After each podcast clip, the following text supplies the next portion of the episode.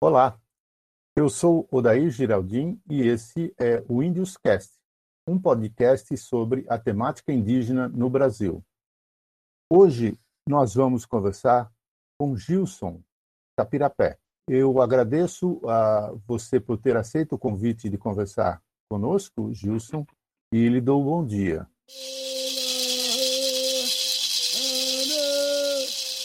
Eu gostaria que você começasse, por favor, falando um pouco sobre você, seu nome, o, seus nomes né, indígenas, a sua origem, a tua formação política, educacional e assim por diante. Nos fale um pouco sobre você.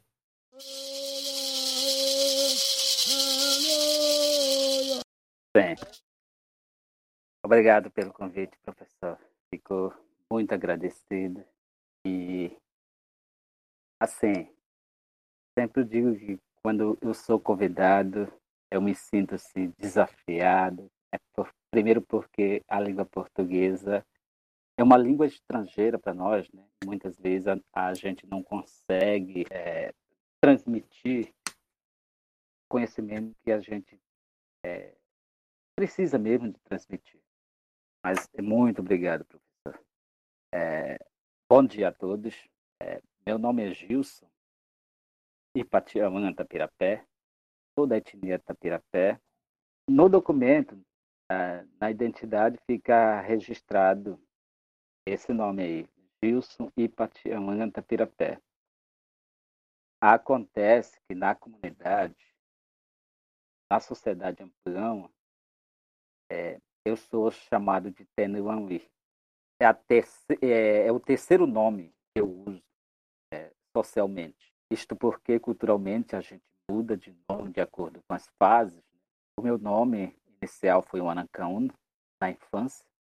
E na primeira fase do rapazinho, meu nome foi Ipatiaun, é o que está registrado no documento. E agora, é, o meu nome é Tenuanui, porque eu passei de uma fase para outra.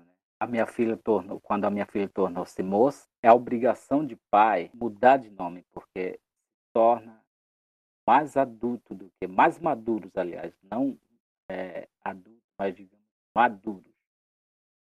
Então, meu nome hoje socialmente é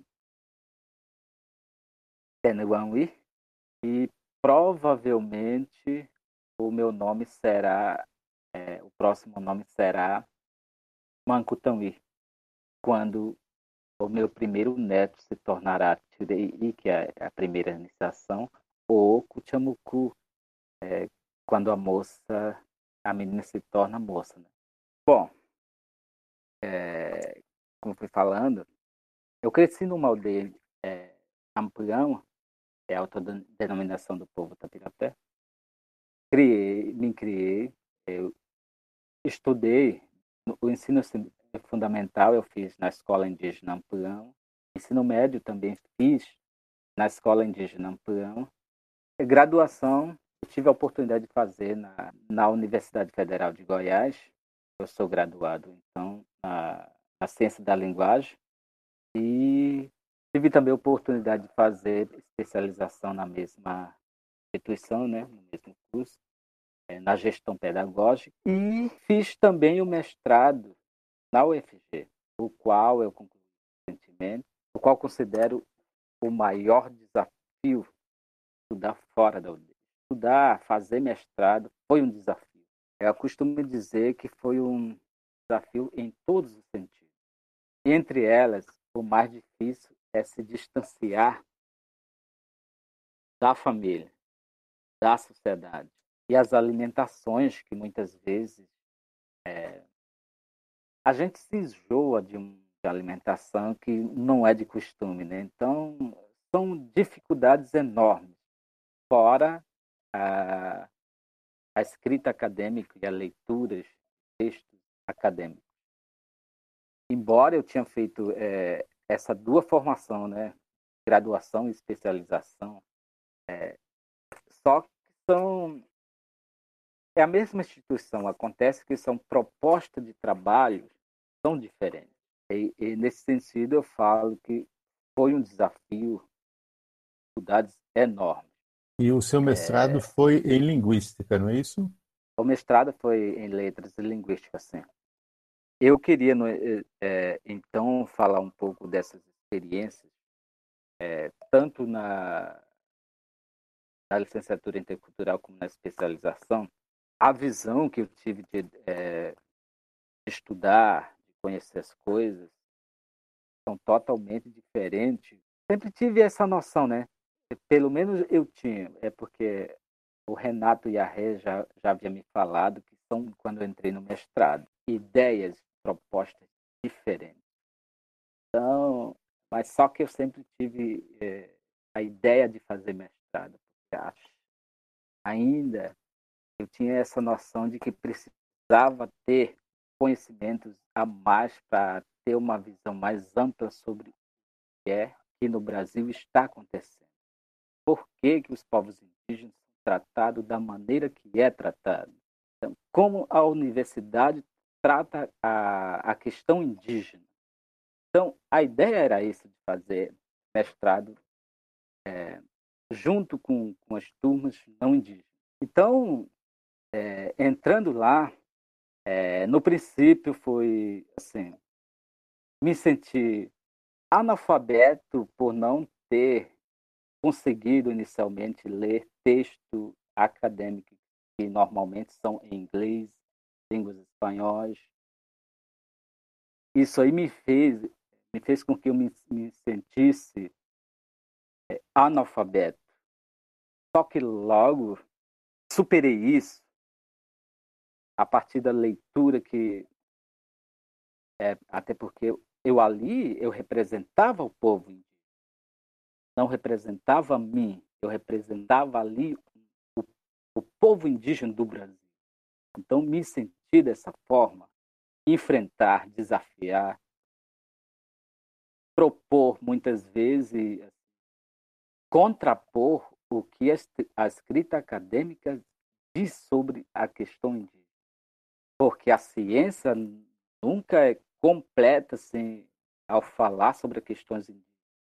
Porque assim, ali estão escritas olhares, é, a, as visões do, do colonizador sobre os indígenas. Então, é, eu tive a oportunidade, muitas vezes, contrapor essas ideias.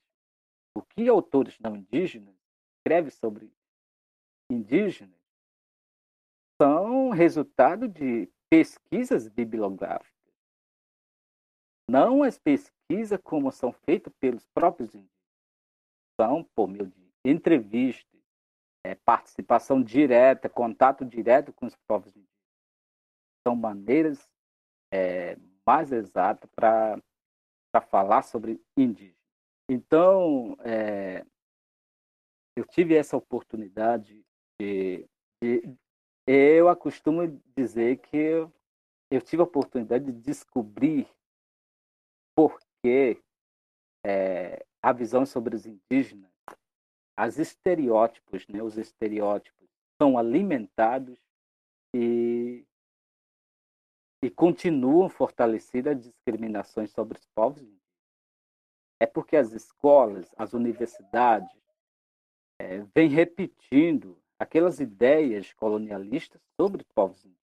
Então, é muito difícil de, é, de acabar com essas discriminações sobre nós, porque as mídias, as universidades, as escolas fortalecem isso, as visões é, erradas sobre povos indígenas.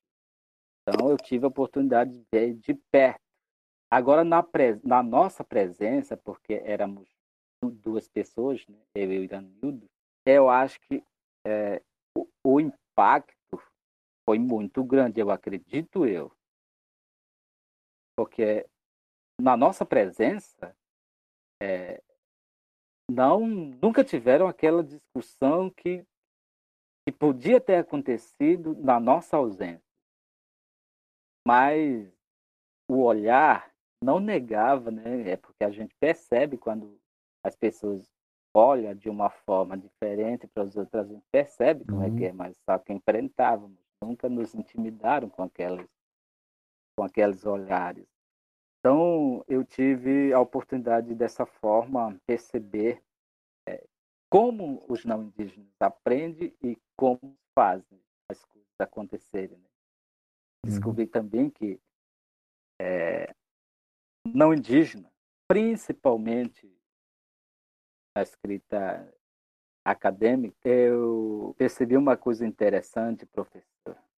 É porque, porque que é, as coisas são tão repetidas. É porque a universidade ainda é muito, muito colonial.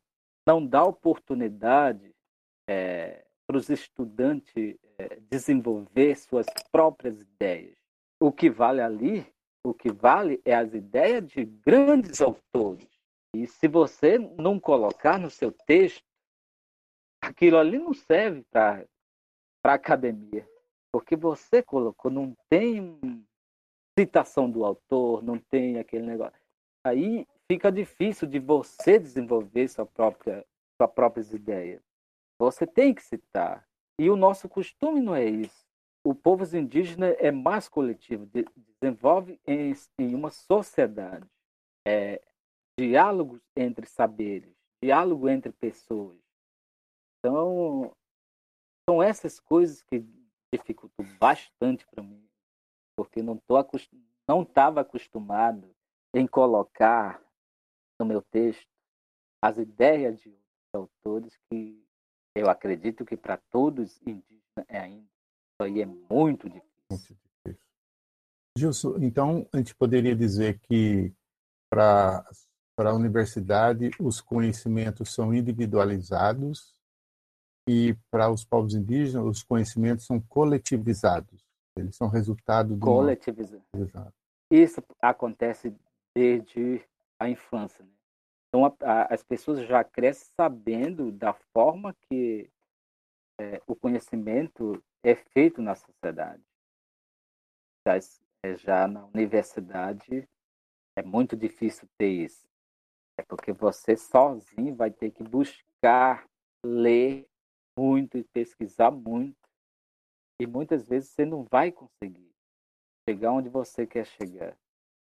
Uhum. Principalmente quando se trata é, das questões indígenas, que são pouquíssimo de fato material publicado sobre os indígenas, é, em especial para as escolas indígenas. O que ainda tem nas escolas assim, não indígenas são visões de muitos anos atrás. É, por exemplo, para ensino, é, ensino de, de quinta a nono ano, para as escolas indígenas, não tem material é, sobre indígena. O que estuda são história do Brasil. E aquela visão são muito ultrapassadas. Não temos ali realidades indígenas para ser estudadas.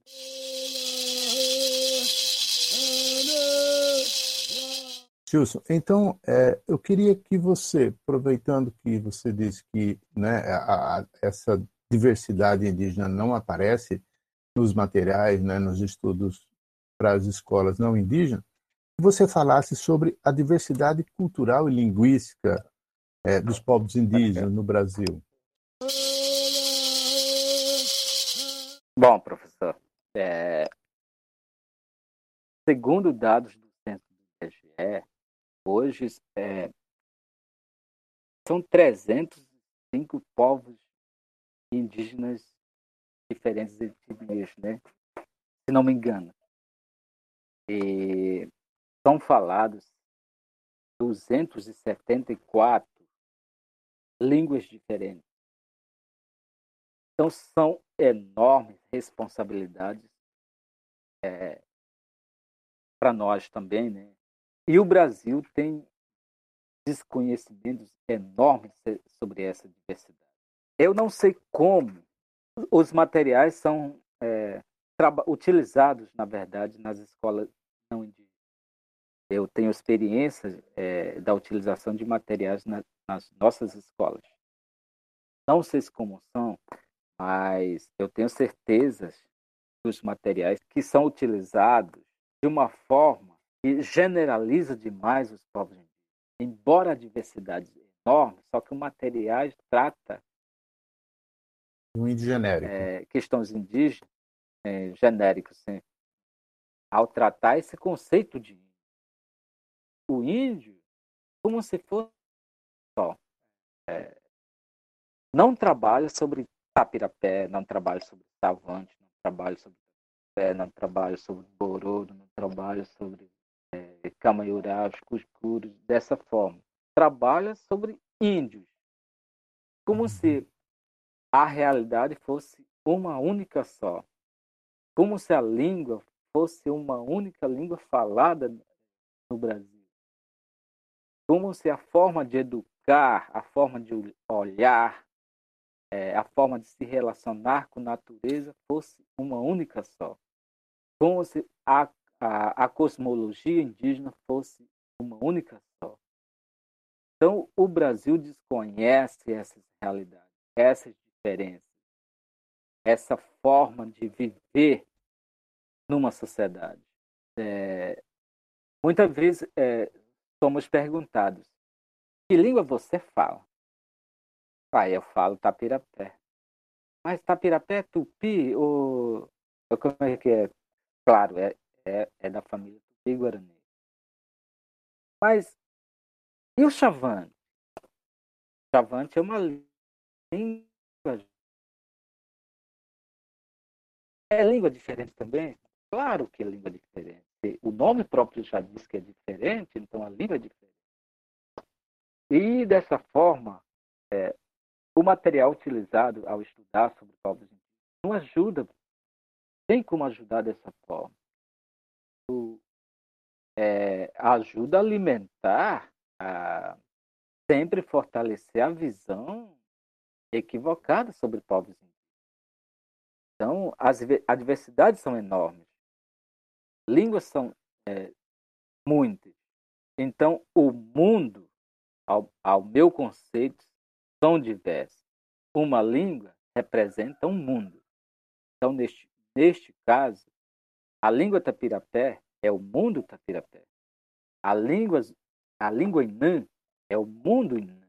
É porque uma língua é o veículo que que nos faz a conectar com, com a natureza.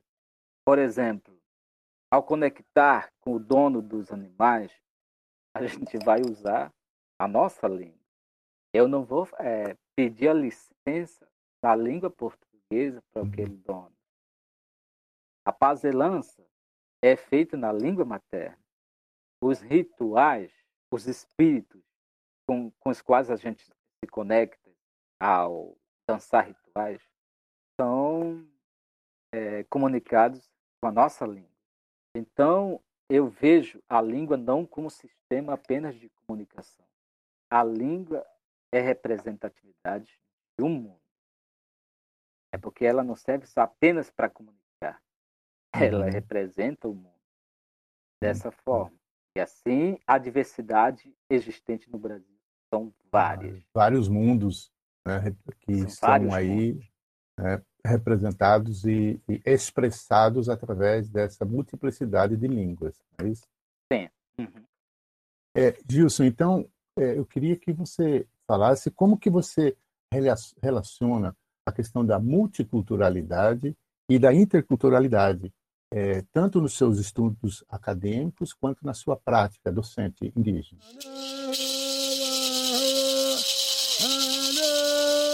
Bom, são conceitos diferentes, ao meu modo de ver, né? é, mas se assemelham ao tratar é, que no, no país, ou numa região, num lugar, existem várias culturas, é, várias culturas, né? Uhum. Mas, na verdade, em demais ideias são diferentes. É, primeiro porque multiculturalismo é, é a ideia, a ideia de aceitar diversidade, mas não não admite uma, a relação entre as culturas. Uhum. Aceita a diversidade, mas considerando como inferior. Já a interculturalidade busca uma relação harmoniosa. Né? É, eu escrevi um artigo, um pequeno artigo sobre isso, né? é, da interculturalidade, tratando da seguinte forma: expressa o desejo de, de uma melhor convivência entre, entre seres humanos, busca uma possibilidade de convivência harmoniosa entre diferentes culturas, na qual todas as culturas são iguais. Entre seres humanos, busca uma possibilidade de convivência harmoniosa entre diferentes culturas, na qual todas as culturas merecem respeitos iguais. É dessa forma, eu vejo que são propostas diferentes. Já a multiculturalidade é algo que eu entendo, né, a, a partir da minha leitura dessa forma, mas a gente descarta isso ao nosso modo de ver amplão. É, porque isso aí tem a visão de, de dominação, de aceitar, mas não admitindo a relação. Então, na mas, visão ampliama, você acha que na visão ampliama o, o conceito da interculturalidade faz mais sentido para a própria forma do amplioma ver o mundo e se relacionar com as coisas do mundo, com os outros povos? Com certeza. É por isso que a ideia é que a gente valorize, fortalece no currículo escolar é a interculturalidade. É uma busca, é uma tentativa de, de romper com essas ideias de inferiorizar. É uma tentativa de, de viver entre harmonia, né? É, entre as culturas, as culturas e as línguas, é, se relacionar de, de alguma forma, de trocar, de viver em conjunto. Isto porque vemos que é possível é, de viver em conjunto, é, de trocar tanto é que temos é, prova disso, é, é, Inã e, e os são etnias, são povos bem distintos. As línguas são distintas, as culturas são distintas, mas trocando ideias, trocando experiências de vida, é possível que que uma cultura, que um conhecimento acrescente outro. Então, dessa forma, Zampuama acredita que a interculturalidade é mais desejável para todo mundo. E você, como você acha que os, os não indígenas se relacionam muito mais de uma maneira intercultural com os povos indígenas ou de uma forma multicultural como você falou? Multicultural. A interculturalidade, é, os não indígenas é, ainda não consegue não ser é entender melhor o que é interculturalidade. Eu não sei se é um conceito muito novo ou não, professor. É, pela própria experiência na universidade, é, na pós-graduação, eu vi que 99% estu, estudou com a gente, com o professor Elias, não teve a, noção de que o que é a interculturalidade de verdade. Qual é a ideia da interculturalidade? Pouquíssima pessoa tinha ideia de o que é interculturalidade. Tinha umas três três alunos que já fazia parte da, do curso. Né? É, já discutiu, já tiveram contato com os alunos indígenas. Conseguem discutir, conseguiam discutir sobre a interculturalidade. Qual é a ideia? Qual é a visão de, indígenas sobre interculturalidade? Então, eu vejo que a interculturalidade a discussão sobre a interculturalidade na universidade é muito pouco. Eu vi que nada foi fácil. Quem mais discutiu sobre a interculturalidade pós-graduação, quando o professor Elias abordou é, esse tema, foi muito difícil para não indígenas. É porque eles têm é, é essa visão de ser, né? Os Maíran uhum. têm essa forma de, de relacionar com os outros. Apesar que a sala era é, era cheia de pessoas que, é, que vieram de outras origens. Só que a universidade, assim como as escolas, não consideram as, as diversidades existentes. Ela homogeneiza Ela tudo num padrão só. Homogeneiza. Então, a universidade aceita a diversidade, só que ali é homogeneizado, não trata a diversidade como deveria. Então, uhum. as escolas indígenas em geral, dessa forma. Então, a sociedade não indígena é, tem mais essa visão de multiculturalidade. Já nós é, temos é, fortalecido o conceito de interculturalidade. Gilson, então, me diga, o que você acha que os não indígenas ganhariam se conhecesse mais a história, a cultura e as línguas dos povos indígenas? Qual seria a vantagem, o que seria bom para os não indígenas se conhecessem mais sobre a realidade social, cultural e linguística dos povos indígenas? Bom, é, eu tenho costume de, de, dizer assim, professor.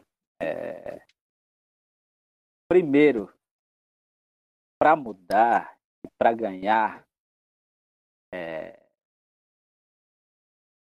conhecimento sobre as questões indígenas, o Brasil precisa reconstruir sua história, reconstruir é, materiais utilizados para o ensino nas escolas, é porque isso aí ajuda a é, fortalecer essas visões erradas sobre nós indígenas. Então, primeiro de tudo é reconstruir suas histórias. E, e as escolas, é porque algumas escolas, eu acho que eu acho que poucos estados brasileiros não têm povos indígenas próximos. Eu acho que a maior parte do, dos estados brasileiros tem povos indígenas ao seu redor. Então, é buscar é, ter contato com os povos indígenas que existem em tal estado, se é possível ou não, ou buscar ter acesso aos materiais publicados é, pelos próprios.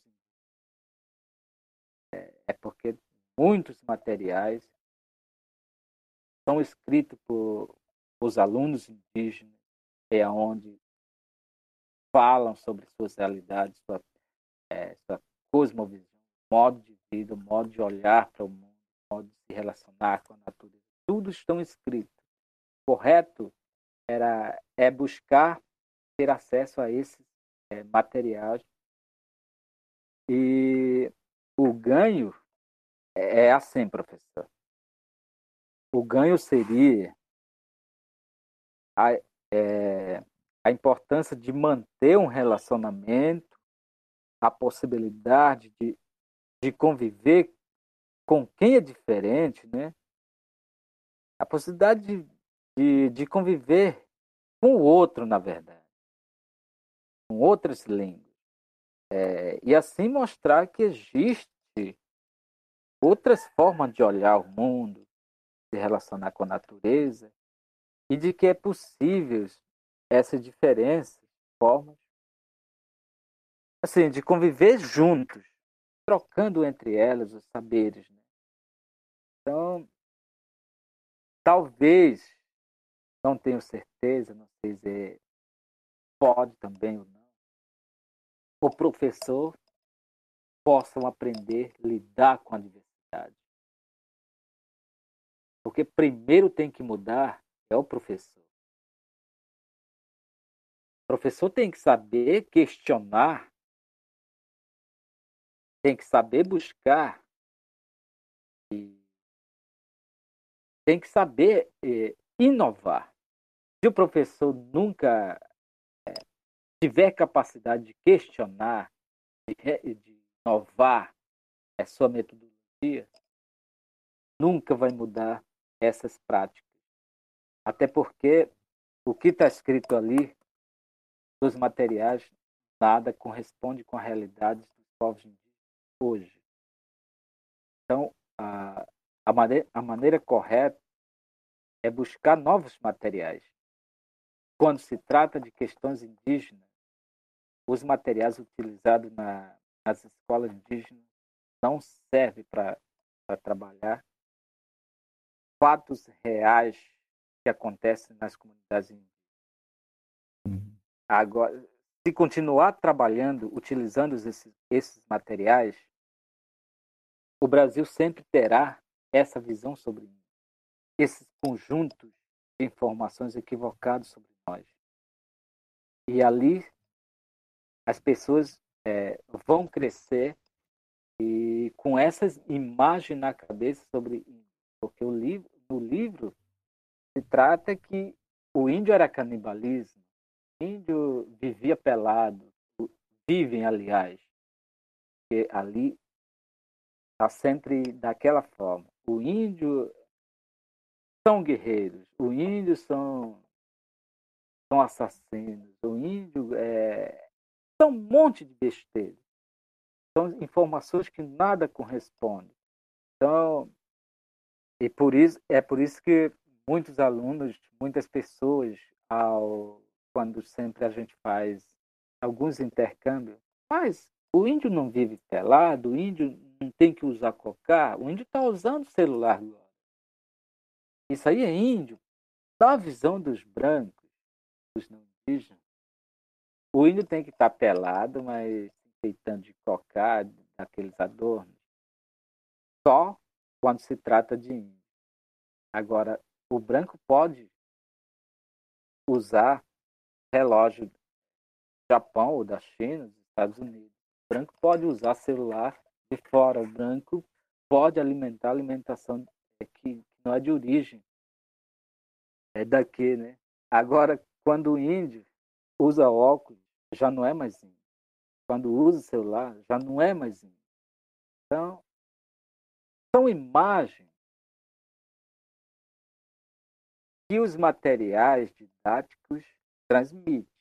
Então, uhum. os brasileiros têm a, a, então, a visão que os brasileiros têm do indígena é a visão que a escola passa. A visão que muitas vezes a, mídia passa. Então, o correto era fazer isso, professor. O professor tem que criar novo olhar, uma nova forma de trabalhar. É porque senão nunca vai mudar. Então, o recado para promover uma mudança nessa relação, nessas imagens, nessa mentalidade, o recado principal é para o professor, que ele precisa se questionar, ele precisa refletir e desejar ter um processo de aproximação e de conhecimento maior sobre a realidade indígena, é, diferente daquilo da imagem que é passada nos materiais. Sim. Não trabalhar é, com essa ideia de um, genérica, né? que o uhum. índio é aquilo. Na verdade, não existe índio. É uhum. trabalhar, uhum. por exemplo, Tocantins tem muitos povos indígenas. Não sei quantos povos diferentes aí eu conheço, uhum. é Craô, Craô Canela, tem a Pinagé, né?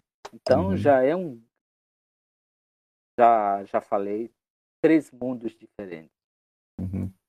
Então ali já é uma grande possibilidade de trabalhar indígena do estado de Tocantins uhum. já deveria buscar é, uma aproximação e, e vai ver que o que está escrito no material didático, no livro didático, nada fala sobre Craô, nada fala de Craô Canelo, nada fala de Fala de índio, que é, um, que é uma fantasia. Não existe índio. Uhum. Uhum. Dessa forma, é, é tentar melhorar, é trabalhar sobre histórias e conhecimentos indígenas. Uhum. Partir da realidade do nível local Partir. para o nível mais global. É dessa forma. É, sempre coloco dessa forma falar. Isso. Tá certo. Gilson, é, eu agradeço muito é, a sua disposição em conversar conosco aqui no Induscast e é, deixo a você a última palavra. Bom, bom professor, eu, eu agradeço ao Senhor é, pelo convite e, e parabenizar também o seu trabalho. É, é uma forma de, de levar é, aos saberes, é, a visões, a posição de um, de um indígena para o mundo virtual, né? E disponibilizar aos demais é, pessoas que têm interesse de, de estudar sobre questões indígenas, disponibilizar para os leitores, para os pesquisadores, como é, os indígenas pensam, é, como os indígenas se colocam posicionam ao tratar de uma questão que o país não considera como é, conhecimentos deveria estar sendo valorizado, de mudar essa forma de olhar para o mundo, e precisa entender que o Brasil não é de uma única cultura. O país o Brasil é um país pluriétnico, onde há é, 305, é, se não me engano, 305 povos indígenas falantes de 274 línguas. Isso aí tem que ser deixado claro para muitos. Que não existe Existe povos indígenas com diferentes culturas, com diferentes línguas, com, com diferentes modos de viver nas suas localidades. Então, dessa forma, eu acho que o seu trabalho está contribuindo com esse crescimento, né? com esse avanço. Eu acho que mais gente deveria fazer esse trabalho e levar a voz indígena para os locais diferentes. Estou falando aqui de uma aldeia, mas graças ao seu trabalho, ficará disposto para muitos locais diferentes. É isso, professor. Ok. Esse foi o Índios mais um episódio dessa temática indígena no Brasil. Hoje falando com Gilson Canauauí, Capirapé. Muito obrigado. Sim. Não, per não percam o próximo episódio. Até lá. Obrigado, professor.